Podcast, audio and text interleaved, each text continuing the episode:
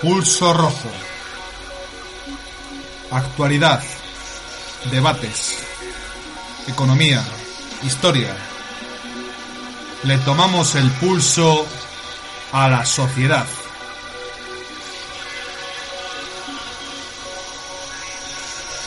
Con Mario Castellano.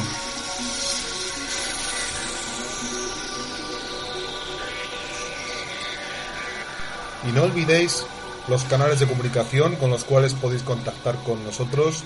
En primer lugar tenemos la página web en donde están todos los enlaces www.pulsorojo.com. Luego también tenemos el Facebook Pulso Rojo, el Twitter eh, arroba pulso rojo P mayúscula y R mayúscula todo junto. La dirección de email pulso rojo todo junto arroba hotmail.com y por supuesto la página de iVox en la cual nos encontramos. Ya sabéis que iVox escribe I V O O X y si ponéis pulso rojo pues ahí podéis encontrarnos. Muy buenas noches, bienvenidos de nuevo a Pulso Rojo, a la segunda parte del programa que estamos haciendo sobre industria eh, en España, la industria en España. Estamos eh, tocando bastantes puntos, entrando en bastantes materias. Tengo aquí de nuevo a mis invitados. Eh, José Fonseca, Carlos Pesoto y Juan Granda. Buenas noches a los tres de nuevo. Buenas noches. Eh, estábamos hablando del tema de la investigación en las empresas. Respecto a lo que estabas comentando, José, podías eh, continuar tu razonamiento. Estabas hablándonos sobre esta poca comunicación entre universidad y industria. La Universidad Española mm, yo creo que es el principal, la principal rémora para la investigación en España ni es inversión del Estado, simplemente dame dinero, dame dinero, ni es que la gente tenga ganas de hacer cosas. Es que esa comunicación vital no existe. Es más, mm, a veces es mejor que la universidad no se meta en lo que haces, porque si se mete, eh, te da miedo que lo puedan, bueno, lo puedan, se lo puedan apropiar. Lo siento decirlo así, que no se sienta ofendido, no me quiero buscar líos legales, pero eso pasa. A nosotros nos han llegado a llamar, a mi empresa, de un departamento de cierta universidad. Es decir, hemos visto que hacéis A. Nosotros queremos hacer algo parecido, pero lo hacemos de forma B. Muy bien. Mire, hemos comprado este aparato que va a transportar este otro cacharro. No quiero entrar en detalles. Eh, ¿Qué software usan ustedes? Por favor, ¿nos lo podían prestar solo con fines didácticos? Coño, ¿qué, ¿qué es ese software lo que me ha llevado años crearlo? ¿Qué es lo que me diferencia de la competencia lo que hace algo? Pero estamos tontos. De verdad que pasa eso que te lo piden, no, solo con fines didácticos y decirles, no se preocupen, si se lo cedemos, firmen este, este contrato o este acuerdo, eh, este papelote. Si ustedes violan en cualquier momento la confidencialidad y la ley de protección de datos, la propiedad intelectual, me van a hacer de oro. No, ah, bueno, siendo así no me interesa. Coño, ¿qué mala intención tenías? Es que es verídico. Cualquiera se fía aquí un, se fía un pelo aquí de nadie. Ahora, yo aquí lo que quiero decir es que hay una diferencia importante entre cómo funcionan las empresas y se relacionan en España frente a, por ejemplo, Estados Unidos, en las cuales tenemos, digamos... de Europa y Estados Unidos. Y de Europa y de Estados Unidos, porque Europa también tiene sus ¿eh? pecados ¿eh? frente a Estados Unidos. Aquí yo quería comentar la existencia de, un triunvirato entre la universidad, las empresas y los centros tecnológicos que hacen acuerdos entre ellos para trabajar juntos en, aras de un determinado proyecto. De, tal manera que están unidos los tres, los tres van a sacar beneficio y hay un contrato predefinido de antemano que establece las reglas de juego y que hace que la confidencialidad sea compartida entre los tres entes, mientras que en España o en Europa esto no funciona así y cada uno va por su camino. No sé si queréis añadir algo más respecto de esto, de tema de investigación en la industria y aquí pues estamos un poco tocando también la universidad, un poco de soslayo. Sí, Bajo mi punto de vista, eh, en Estados Unidos la gran diferencia es eh, el beneficio. beneficio. La empresa eh, tiene un potencial humano que se está creando, que se está gestando en la universidad, le saca un partido que esa gente emplea un cierto tiempo en ayudarles en, en el desarrollo de un cierto producto, una cierta materia, y ellos sacan luego empleados de alta calidad altamente focalizados en el tema en el que ellos, en el que ellos trabajan. Con lo cual, para ellos es una ventaja enorme. En España es mucho más de por libre. En Europa en general también. También quiero yo aquí mencionar el hecho de que para pagarte los estudios en Estados Unidos eh, entras a... Tienes que pedir unos préstamos bastante cuantiosos, lo cual te hace luego ser eh, posiblemente entrar a trabajar en el mismo banco que te ha prestado el dinero para, para pagar ese préstamo. Que eso es un vicio que... Pero con una gran diferencia. La diferencia es que las empresas te van a buscar a la, puerta de la universidad. Bueno, ni en la puerta, en el interior de la universidad. Te van a... Sí, están... las empresas dan charlas en el interior de la universidad, las empresas fichan en el interior de la universidad. La empresa está integrada en todo lo que es la comunidad universitaria la universidad está muy esclava a los intereses empresariales, mucho. No, pero, no pero eso de esclavo que has dicho, Mario, suena, y a los intereses empresariales, suena muy automáticamente negativo. Yo creo que entramos en la mentalidad que tenemos, y más en España que en otros países europeos, sobre el beneficio, el dinero, el bill metal, eso no vale la pena. Mira, lo primero que te enseñan cuando quieres una empresa, y tú es, montes una empresa para ganar dinero y tú piensas, oh, ya estamos, el dinero, y lo ves, lo filtras negativamente. Bueno, el dinero no es de todo, el dinero es importante, no a cualquier precio. No, no, no, no, no significa eso. Significa que si montas una empresa es para ganar dinero. Si no vas a ganar dinero de verdad, ponte por cuenta ajena, que te emplee alguien, que te dé trabajo a otra persona o dedícate a otras cosas. Porque lo anterior, lo contrario es que mm, renunciar a tu vida finita y amargártela. Y eso quizás es lo que nos pasa aquí. Dice, señores, crear una empresa sí, para ganar dinero, no digo a qué precio, pero se hace para lo que se hace. Si no, dedicas a otra cosa. Y aquí seguimos con una idea quizás renacentista de, o incluso medieval, de bueno, el dinero, pero lo importante es la persona y tal. Eso está muy bien. Pero hay que hacerlo por un beneficio, no en sentido negativo, sino positivo de poder reinvertirlo y poder mejorar. Pero a ver, eh, vamos a ver, eh, yo... yo... quiero darle la razón porque siempre se ha tenido, o por lo menos yo siempre he oído eh, por parte de, otras personas, que cuando se habla de la relación entre las empresas privadas con la universidad, siempre se mira desde ese punto negativo. Cuando yo, como comentabas ahora mismo, yo lo entiendo desde un punto de vista positivo. Es decir, yo necesito, universidad, conocer qué es lo que necesitan las empresas privadas, primero, para las posibles líneas de investigación que yo tenga, centrarlas en las cosas que realmente me demandan. No me voy a poner a inventar cosas que nadie va a utilizar.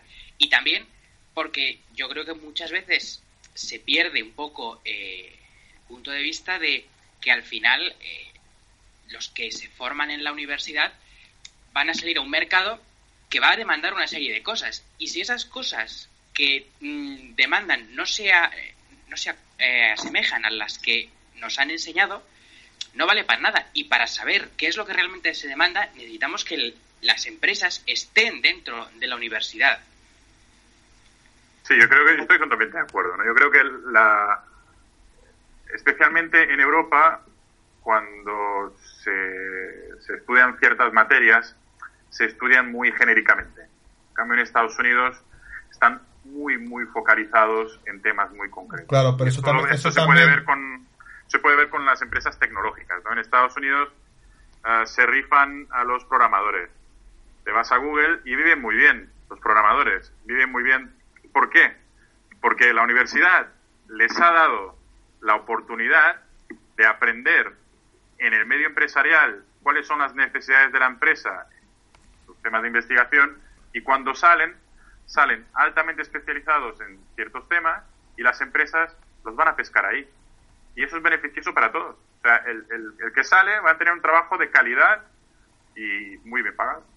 Sí, sí, pero eh, sí, pero quiero decir algo aquí al respecto, ¿eh? O sea, esto esto está muy se, parece muy bonito según lo decís, pero yo creo que a mí no me parece tan bueno que la universidad sea tan dependiente siempre de las necesidades de la industria. La universidad tiene que tener un rol propio, un rol... Déjame, déjame decir esto. Tiene que tener un rol propio, tiene que tener una independencia de criterio sobre qué investigaciones quiere llevar a cabo en aras del progreso en general de la sociedad y no simplemente de lo que los intereses empresariales quieran. Por ejemplo, a mí me parecería un horror, sinceramente te lo digo, que la universidad norteamericana, puede ser que esté ocurriendo, o la universidad española o la que sea, sea eh, únicamente para formar ingenieros agroalimentarios para Monsanto, que es una eh, empresa que, como todos sabemos, está manipulando genéticamente las semillas para eh, hacer verdaderas aberraciones.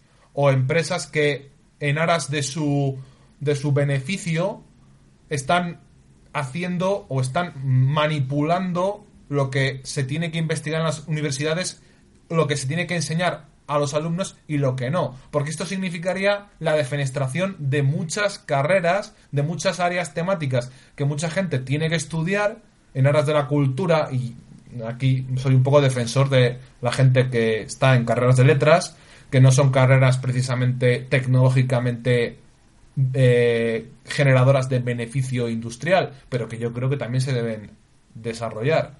Yo creo que aquí tiene que haber un equilibrio en no solamente pintar como que es maravilloso que la eh, que los alumnos universitarios y que los universitarios trabajen o investiguen en aras de lo que exige la empresa, no, y también en aras de lo que la universidad con su política vea necesario eh, investigar o no. Venga, ahora es cuando me caen los palos otra vez. si alguien... Adelante. Eh, realizar las investigaciones que considere oportunas e impartir las materias que considere oportunas. Ahora, mm, lo que también tenemos que pensar es que mm, no todos los eh, eh, toda la gente que de la industria. Hola. Hola. Sí, seguís ahí, a ver. Sí, se ha habido una movida. Sí, Con el prejuicio de automáticamente oímos eso ya malo, malo. A ver, espera, espera, espera, que estaba, que estaba hablando Juan. Venga, termina, Juan. Efectivamente, no, simplemente eso, que mm, está muy bien, y yo estoy a favor de que la universidad enseñe lo que, lo que considera oportuno y realice las líneas de investigación que considera oportunas, pero lo que también tenemos que tener en cuenta es que el 100% de, la, de los universitarios no se van a dedicar a esas líneas de investigación que, que realiza la, la universidad, también habrá necesitaremos que haya gente en la industria realizando las actividades que demandan. Entonces, nadie está diciendo una u otra. Lo que estamos diciendo es que las dos son necesarias y que no hay que ver ninguna de las dos como algo malo. Sí, no, no, evidentemente que no, pero al final lo que ocurre, que es el temor que tengo yo, es que solamente se investigue en aras de lo que la industria pida, única y exclusivamente, que es algo que se vicia el sistema que es lo que yo veo que está ocurriendo. Pero es que si nos ponemos a suponer que el sistema está viciado en todos los, en todos los lados, pues apague y vámonos. Yo creo que sí que está bastante viciado en todos lados, pero bueno, esto es una opinión mía. Dime, José.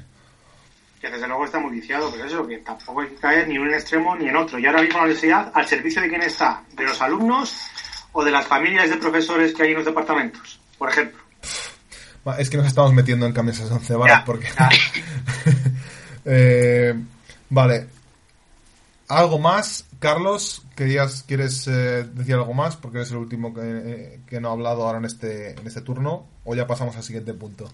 No, simplemente que para eso está luego el equilibrio de la inversión pública Correcto. y la inversión privada. Correcto.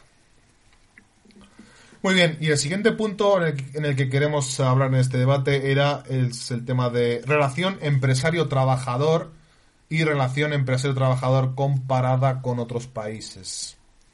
¿Quién se atreve a entrar aquí? Pues bueno, pues que yo creo que de nuevo lo mismo. Somos muchas veces, los, españoles somos lo peor, se trata fatal al trabajador, los jefes son muy malos. Bueno, pues ni tanto ni tan calvo. ¿Cuántas huelgas está haciendo ahora mismo en Alemania? Que no salen noticias. Pues bastantes, pero bueno. Eh, yo creo que hay de todo. Yo estaba en una empresa, la primera que trabajé privada, cuatro años, estupendamente, mm, increíblemente bien, para luego chocar con una realidad real que es, mm, pues que a quien pueda, y si una empresa va mal, eh, es mejor incluso perder a un trabajador formado que no que hiciera la empresa. Yo creo que no hay que dramatizar en esto. No digo que que las cosas no puedan mejorar y que no haya mucho explotación del trabajador y cosas malas. No estoy diciendo eso, digo dramatizar respecto a otros países. Ni Japón es lo que era. Pero vamos a ver, eh, no te he entendido este razonamiento. O sea, si, pues, se, si, se, eh, si se despide a un trabajador, mejor que que no cierre la empresa entera. Pues ni una cosa ni la otra, ¿no? Digo yo. Ya, eh, habrá, que, pues habrá que trabajar para que no se despida ningún trabajador, desde los puntos que haya. Por supuesto. Es que parece que ya damos, damos perdido la batalla en el hecho de que sí, que se despida. Con tal de que la empresa siga, pues perdona, a lo mejor la empresa sigue porque están están buscando despedir a trabajadores para llevarse más pasta el Consejo de Dirección o de la jefes. actual de crisis salvaje y de la mayoría de las empresas son pymes. Pymes en este país. Hay desde el que despide para forrarse más, que eso siempre pasará. Que eso es la mayoría, la mayoría inmensísima, vamos, yo lo, lo tengo clarísimo yo creo que desgraciadamente, ojalá tuviese razón, ojalá digo porque sería más fácilmente achacable a decir malo. Es que, estamos siempre diciendo que sí, que las pymes son muy pequeñas, que sufren mucho. Yo te digo a ti que yo me, yo creo que sí, que hay, tiene que haber o hay muchas pymes cuyo consejo de dirección son eh, no son eh, Amancio Ortega ni son Patricia Botín, ¿vale? Yo eso lo sé, que son gente también que no son eh, eh, que no son gente multimillonaria, son empresas muy pequeñas. No estoy hablando de ese nivel, te hablo a nivel de fábrica, a nivel de la industria que estamos manejando aquí. No te estoy hablando de Pepe, el dueño del bar de tal o el restaurante tal, que están ahogadísimos, por supuesto. el problema no son las empresas tan siquiera. Yo te hablo, yo, te hablo de, de nivel, nivel factoría, nivel fábricas en España que se han hecho verdaderas barbaridades despidiendo a plantillas enteras para luego contratarlas de nuevo a, mitad de precio y no tenían tantas pérdidas, ¿sabes? Es un tema a nivel mundial, es el capitalismo. Si quieres competir y quieres seguir sobreviviendo la empresa y quieres tal, hay que reducir costes, hay que competir con los otros, tal y cual. No estoy justificando, estoy diciendo que es un efecto del sistema económico que tenemos. Mm, por eso, si queremos sistema económico, acepta esto y si no, lo cambias. Es jodido, pero es que es verdad. Ahora, ¿hay otros modelos posibles? Sí, pero dentro de ese sistema, al final pasa esto. Y China ya está mandando, cerrando fábricas y mandando producción a países más baratos como Vietnam. O sea, pasa a nivel mundial. Es el sistema. Sí, bueno, es el sistema y es mucho listo en los consejos de administración de empresas que dicen vamos a despedir a estos y así ganamos más este mes. Yo creo que habría que matizar, Mario, en ese aspecto. ¿eh? Piensa que es una crisis tan profunda que afecta a todos los sectores de, la producción. Con lo cual, eh, el, que, el constructor que hace edificios, pues no paga al de los ladrillos. Y el de los ladrillos no paga al que hace el barro. Y así es toda una cadena de impagos, de empresas que se ven obligadas a, a cerrar, reducir plantilla, y al final yo creo que no, no hay que achacarle a la pyme el hecho de que haya más paro, de que la relación trabajador-empleador eh, sea más mala o se vea como más tiránica. Yo creo que realmente es simplemente la situación es esta. no, en estos momentos es bastante complicado alterarla. Yo más bien lo, lo vería desde el punto de que no existe una planificación empresarial e industrial en tu país de tal manera que por eso tienes tan atomizado el sector y tienes tantas pymes que son tan débiles y que encima no pueden acceder a financiación ni pueden acceder al crédito, porque encima tienes a los bancos que están cerrando ese crédito y están dando eh, millonadas a sus miembros de los consejos de administración. Sí, eran las empresas que hacen. ¿Qué? ¿Para estas empresas? Para producir algo, ¿no? Sí, pero, las empresas necesitan crédito. Que sí, que sí, Mario, pero tú produces algo y al final llega un momento que tienes que venderlo hay quien tiene que pagártelo, comprártelo, sea un servicio o sea un bien físico. Y si ese mercado está saturado o porque otro vende más barato que tú, no lo compran. Y así mmm, pasa eternamente el para sistema. Que banco, para que un banco te dé crédito, uh, va a valorar uh, todo, por ejemplo, pues metros cuadrados que tengas, los edificios que tengas de producción, tu maquinaria, uh, va a valorar la cantidad de stock y tus ventas y cuál es tu proyección para el futuro. Eh, para el futuro inmediato. Sí, sí, ah, sí eso, yo, eso yo no lo estoy dudando en ningún momento. Yo lo Con lo cual, es normal que el, grifo se cierre. Teóricamente el grifo estaba demasiado abierto antes, según nos quieren vender también. Hay muchas empresas que dependen del que dependen en exceso del crédito y eso es un factor nuevo en la economía. Eh, las empresas anteriormente, hablando, estoy hablando de hace más de probablemente unos 50 años atrás, no dependían tanto del crédito, dependían simplemente de recursos propios. Vamos a ver, yo aquí creo que mm, a mí no me parece normal que se cierre el crédito cuando se está dando verdaderas millonadas a los bancos. Sí, a mí no me parece normal. Tendría que haber, tendría que, pero déjame, déjame decir esto. Tendría que haber, tendría que estar regulado en este país. Vale, tú eres un banco que estás en apuros supuestamente o que quieres financiación para asegurar tus depósitos o para recapitalizarte, vale, toma el dinero. A partir de ahora, el Estado tiene un poder sobre ti y tú estás obligado a otorgar créditos a este interés. Y tienes que hacerlo porque, porque yo te he puesto la pasta ahí y a partir de ahora yo mando sobre ti. No eso de que te doy el dinero porque eres un banco de mis amigos o eres el banco que sea, te doy el dinero, la haz lo que quieras con él. ¿Y qué pasa? Que ese dinero al final se lo llevan eh, pues los de la CAM, los de Caixa Galicia, que se han llevado primas, millonadas. Se, llevan millonadas y salvajadas. ¿Esto qué es, tío? Respecto, total invertido, respecto al total invertido en la banca, eh, son, es una proporción mm, despreciable. Me da igual, me da igual. Para la gente normal, para la gente normal, para ti, para mí, un millón de euros es la hostia, ¿de acuerdo? Pero que un consejo de administración que use un millón de euros cuando te han metido 40.000 tipo Bankia, pues es una birria. Es decir, es un sí, pero esto, esto, es, esto es como lo que decíamos en Cantarranas el chocolate del loro y al final son muchos loros que comen mucho chocolate, ¿eh? Ya está. No, no, es, es, despreciable, es realmente despreciable. Y además, eh, ¿quién está en estos consejos de administración? Es que quien hace las leyes está en esos consejos de administración, manda en esos consejos de administración y no solamente eso, está guardando su sillón caliente para cuando se jubile de la política. Pero eso es otro tema completamente diferente. Y además, yo creo que, como, como dice el compañero, es una cantidad ínfima. 10 millones de euros para el ciudadano normal es mucha pasta, pero para, para una empresa a lo mejor le supone que 10 millones en ventas le supondrá una, una, empresa mediana no le supone un, mes, dos meses de, producción, tres meses de producción. Con lo cual, yo creo que la dependencia en exceso del crédito y sobre todo las empresas que dependen de la temporalidad, empresas que necesitan créditos en momentos muy concretos del año, eh, dependiendo de sus ventas, porque sus ventas son uh, del periódico. Pienso, por ejemplo, en la parte textil, donde las empresas de moda eh, sacan dos temporadas, sacan primavera, verano, otoño, invierno, necesitan dos créditos al año. Esos créditos, una vez más, se miden en lo que has vendido, lo que tienes y lo que planeas vender. Si no has vendido el año pasado, la temporada pasada, y tienes demasiados empleados, tienes demasiados costes fijos, tu proyección de ventas no va a ser muy buena. Con lo cual tu crédito se va a ver muy reducido o incluso denegado. Bien, y si es denegado, esa empresa se va a pique y generamos más paro. ¿No sería mejor que hubiera un mecanismo de banca pública que pudiera ceder esos créditos eh, de forma más sencilla para que la empresa, las empresas puedan mantener sus plantillas y continuar eh, produciendo.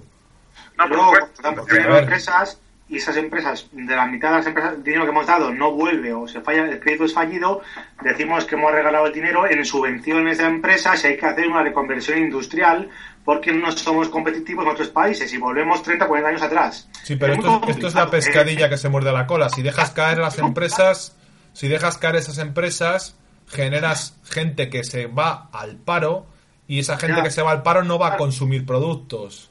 Claro, es que es muy complicado, ¿no? ¿Comprendes, José? banco malo, que lo son, porque el banco todo el mundo tenemos que tener muy clara una idea. El banco si pides un crédito te va a quitar esa la camisa, pero bueno. sí, bueno, para eso yo creo que lo más importante es que en España se empiece a, realmente a valorar el I más D y se empiece a valorar la diferenciación de la producción, es decir, que hagamos productos de calidad que no compitamos con China, que compitamos con Estados Unidos a nivel de calidad de productos, que compitamos con, con Alemania de productos de calidad, maquinaria de calidad, industria de calidad y diferencial. Si no, para competir con China mm, lo tenemos muy difícil, a salarios de 600 euros. Los chinos con 600 euros pagan a 10 empleados. ¿eh? no hemos hablado de las cifras de exportaciones españolas entonces, desde la crisis. Es muy curioso ver cómo las exportaciones se han disparado. El déficit comercial sigue ahí. Se ha llegado incluso a equilibrar prácticamente si quitamos la energía, el petróleo, básicamente. El petróleo, realmente. Eh, y productos tecnológicos, también la, tasa de cobertura de, cubrir un 20, un, no llega a un 30% allá en 2007-2008, ahora mismo, eh, sí, lo he leído hace poco, cifras oficiales, estaba cerca del 70% del 80%, no recuerdo. Es decir, que si bien importamos tecnología, importamos tecnología, también se está exportando y se está exportando productos mm, de calidad. Yo creo que quizás sí que pueda haber una cierta cambio de mentalidad en muchas empresas y parte de la sociedad de el estudio, el trabajo, el montar empresas, el formarte para lo que universidad, porque la crisis obliga y ha sido tan fuerte y está tan metida ya en la psique de la gente que puede estar obligando a cambios de, mentalidad. No olvidar que en Estados Unidos o en Japón también tienes empresas que fabrican un montón de cosas de baja tecnología, que parece que todo, que eso también tiene que existir. Pero no estáis de acuerdo conmigo en que si se regulara la industria en este país y se regulara una banca pública que, que cediera créditos a un interés razonable, esto haría que muchas empresas no tuvieran que despedir a gente y esto haría que muchas empresas pudieran continuar su actividad y no hundirse como es lo que ha pasado en los últimos años una cosa no quita la otra. Una competencia en la banca, la banca privada, que llegue una banca pública a esa competencia y favorezca al país, indudablemente yo creo que sería bueno. Sí. Otra cosa, ganar dinero. Venga, Granda, estás muy callado. A ver, yo opino prácticamente lo, mismo de lo que estáis comentando. Es que, mm, primero, la industria al final, si los bancos no le dan crédito, nada. Y después, mm, ¿qué tendrá que ver? Que puede haber una competencia eh, entre distintas empresas privadas para que entre una empresa pública, una compañía pública o un banco público. No, la, una cosa no quita la otra. Bien. bueno, me, alegro de que me alegro de que una banca pública ya no ya no asuste tanto. Porque no, no, sí. A ver, a mí personalmente una banca pública o cualquier empresa pública mm, no tiene por qué asustarme. Igual que las puede haber privadas, las puede haber públicas. Todas compiten en el mismo mercado punto. ¿Alguien más? Yo creo que ahí, eh, en el tema de la banca pública, yo creo que sería, sería beneficioso, pero uh, entraríamos en, en el gran una de las gran una de las grandes demandas que se le hizo a España para entrar en la Unión Europea. Y era la liquidación del sector público. Es que yo creo que eso fue uno de los es uno de los lastres que tenemos actualmente. De verdad que... no solo a España, a todos los países, incluido, incluido eh, los últimos países en incorporarse, eh, se les ha obligado a, vender su sector público, con lo cual una banca pública tendría que pasar primero por el, por el visto bueno del BCE. En el caso, podría ser que... va a ser que, no, que va a ser que no. Que podría ser que dijera que sí, según quien está sentado en su sillón, pero luego tendrías que pasar por el, Banco Europeo y el Banco de Inversión Europeo. Ninguno de estos dos entes es público. Es decir, ninguno de estos dos entes depende eh, de alguien elegido por, por, la ciudadanía. Son entes que tienen características privadas, aunque hayan sido creados por la, por la Unión Europea. No, la Unión Europea no es ninguna hermanita de caridad y eso del bien social, la ciudadanía europea, desarrollo económico, el bien común, mm, yo no me lo acabo de creer en la Unión Europea. No, no, por supuesto. La Unión Europea eh, ha dado muchos condicionantes a España para entrar en esta unión que nos han traído ciertas desventajas. Oye, tú, Granda, que se nos ha pasado antes respecto al tema de la armada de los barcos eh, y el tema de España y sus barcos frente a Holanda y sus barcos, porque Holanda y su puerto de Rotterdam son importantes productores de la naval. No me gustaría eh, mm, terminar estos dos programas sin, sin entrar un poco a hablar un poco de este caso. Eh, ¿De cuál en concreto? Del caso de las denuncias que hizo Holanda a España. ¿Cómo, cómo fue este conflicto?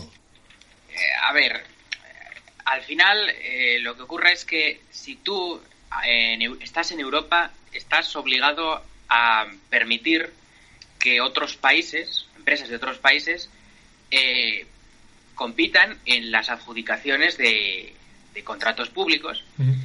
Y eh, pues en el caso de Holanda pues la empresa Navantia ganó un contrato lo cual no sentó nada bien a los a los astilleros holandeses de ahí una de las razones por las que que motivaron la denuncia contra contra España en el tema de los astilleros hay que separar ahí dos. La, industria militar no está regulada por las mismas normas que la civil en la Unión Europea. De hecho, tú no puedes dar ayudas de Estado para construir un barco, tomar dinero para que cubrir costes en la civil, pero en lo militar sí se puede hacer. Son, son tratados diferentes. Tú puedes vender a pérdidas, puedes invertir tu dinero que te da la gana, eso es otra historia. Entonces, claro, la denuncia fue, pues sí, por ganar un contrato militar, pues ahora les denunciamos en la parte civil. Que encima les han dado razón, que luego personalmente, por lo que he leído, vamos, perdón, personalmente, por lo que he leído, no ha ido tan mal ni van las cosas tan mal en lo, dentro de lo malo en, lo, la construcción civil. Pero bueno, realmente es eso, que la construcción militar tiene otras normas, sea naval o lo que sea. Bien. Muy bien. Pues el último punto es respecto al tema de la nacionalización. Eh, si sería a lo mejor eh, positivo. Bueno, hemos tocado un poco esto de las empresas públicas, pero quisiera saber vuestra opinión y estamos aquí confrontando opiniones eh, respecto también a este tema. Podríamos hacer un, un, turno sobre si sería positiva la nacionalización de la industria en España para salir de la crisis o para, en general, mejorar nuestra situación económica. No sé quién quiere ahora tomar la palabra, por ejemplo, Carlos. Yo creo que algunos sectores deberían ah, volver a ser nacionales. Ah, no, no me considero comunista, pero creo que algunos sectores sí que deben pertenecer, ah, especialmente los de explotación, a lo que es el país, puesto que es materia que sale de la tierra, es materia que pertenece a todo el pueblo. pero si no una nacionalización, por lo menos una alta regulación eh, de todos los sectores estratégicos en España y eh, creo que básicamente es eso.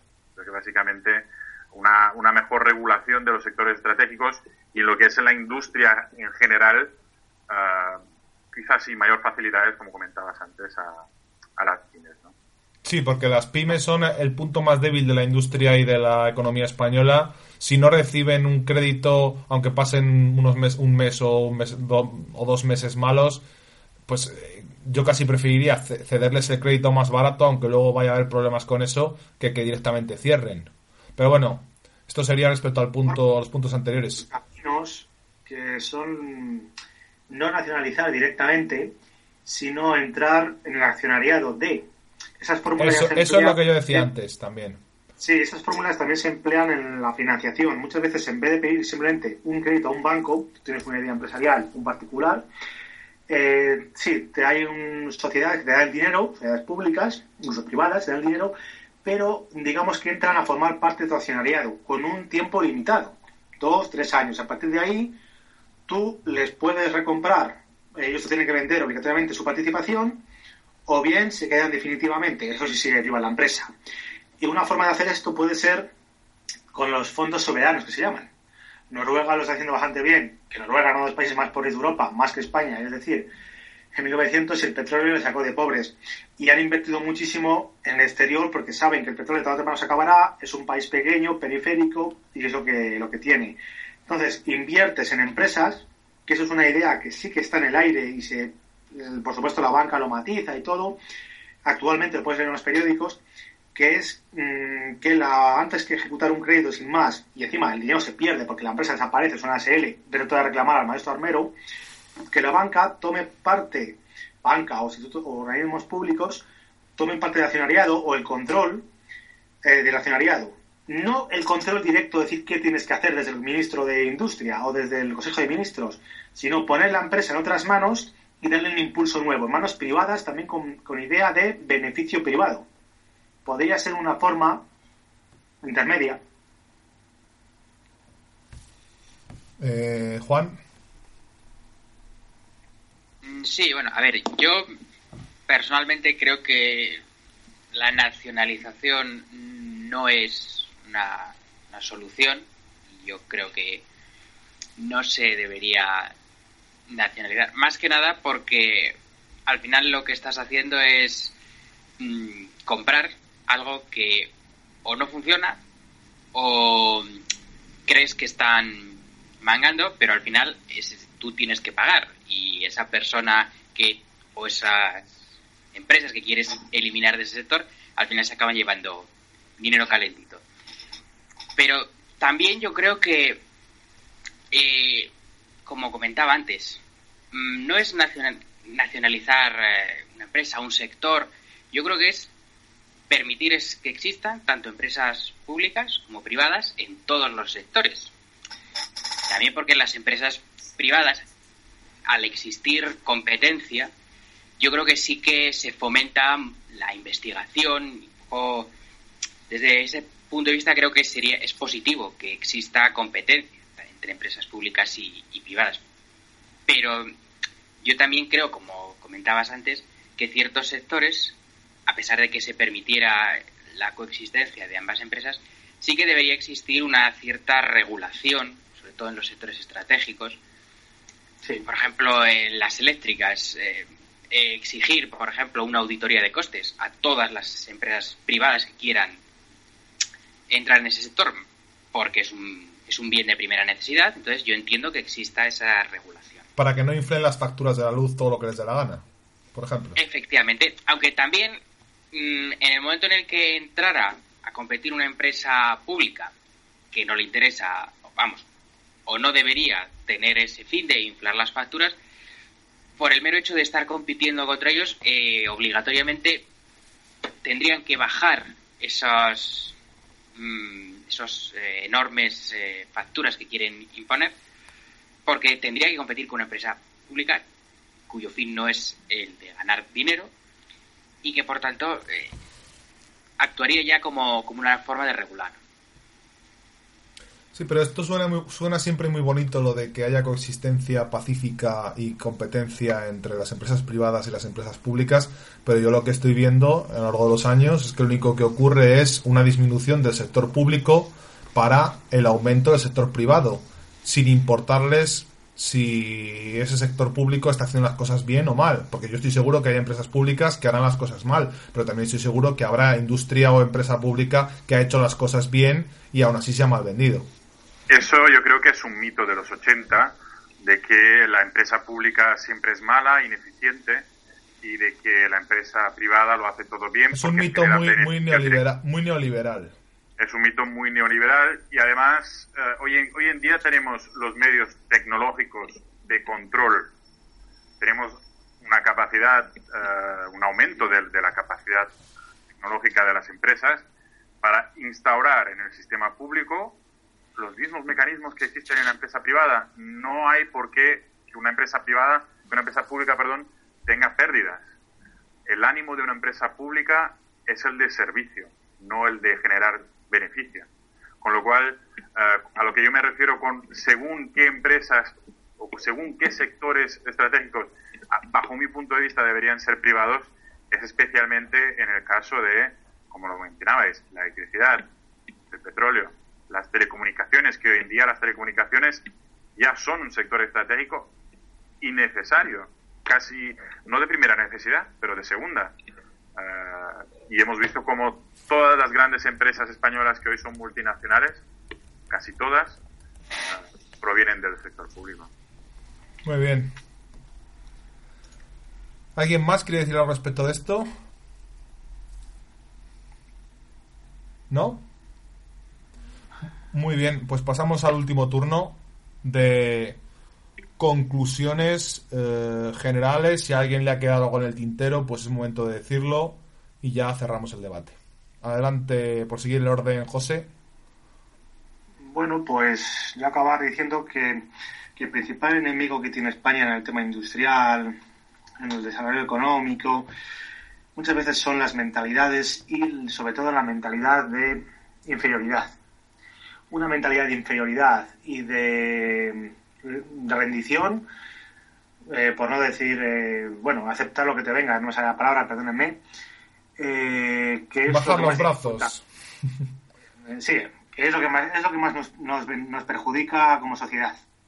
La mentalidad de derrota y el pesimismo. Y el victimismo, ¿no? El derrotismo ese de todo está mal, pues nadie nadie hace nada, ¿no? Nadie nadie se lanza un poco a no, y creer que eres lo peor, por ser español eres lo peor, y lo de fuera automáticamente es mejor. Y tú, Mario, que creo que lo estás viendo, lo hablamos en Navidades, sí, la que tuvimos, sí, señor. la cantidad de cosas que hacen bien aquí y mal fuera también. Sí, señor. Sí, señor. Muchos proyectos que se ven aquí en países que fue de fuera de España, que ves cómo trabajan en algunas cosas y dices, pues para eso, para eso tanta mala fama que nos hemos dado nosotros mismos los españoles y en este, en estos puntos trabajamos mejor que ellos. Y vicios que ves en ciertas empresas que dices, joder, tanto que dicen de España y bueno, perdona, sigue, que no te quiero interrumpir. No, no, lo estás diciendo muy bien. Sí, no, no, no, lo hablábamos en Navidad, acuérdate, y lo sigo pensando, igual que hay muchas cosas que hacen muy bien. Por ejemplo, los alemanes eh, hay cosas que verdaderamente tienen métodos de trabajo verdaderamente eh, estipulados y establecidos y bueno, los austríacos que también tienen esa mentalidad germánica, por mucho que la quieran ocultar o que quieran hacernos creer, ¿verdad, Carlos? Que no son alemanes o que se diferencian de ellos, pero tienen también su forma de actuar bastante similar, el hecho de que tienen las cosas muy bien planificadas y en los países mediterráneos somos un poco más de plan A y si no plan B y si no plan C. Pero es que también le veo algo bueno a esa mentalidad mediterránea de tener otros planes de actuación o alternativas para llegar a un determinado punto si te falla el plan principal, que es una de las mayores diferencias que veo frente a los países de Europa del Norte. Así es, así es. Eh, el austríaco llega al trabajo y hace exactamente la misma cosa durante todos los años de su vida. Y es que se llega, se retira los, los zapatos, se pone las zapatillas de andar por la empresa eh, y sigue haciendo lo mismo metódicamente. Ellos son muy metódicos, nosotros somos más caóticos. Pero también tiene sus ventajas, como tú dices, y es que a lo mejor ah, estamos más preparados para solventar pequeños problemas que hay en, durante el transcurso de, de la realización laboral, ¿no? Si quieres, Mario, cuento la anécdota del, de la luna del coche que te conté en, Navidades. Bueno, vale, como, como sí, cuéntala, sí, está bien.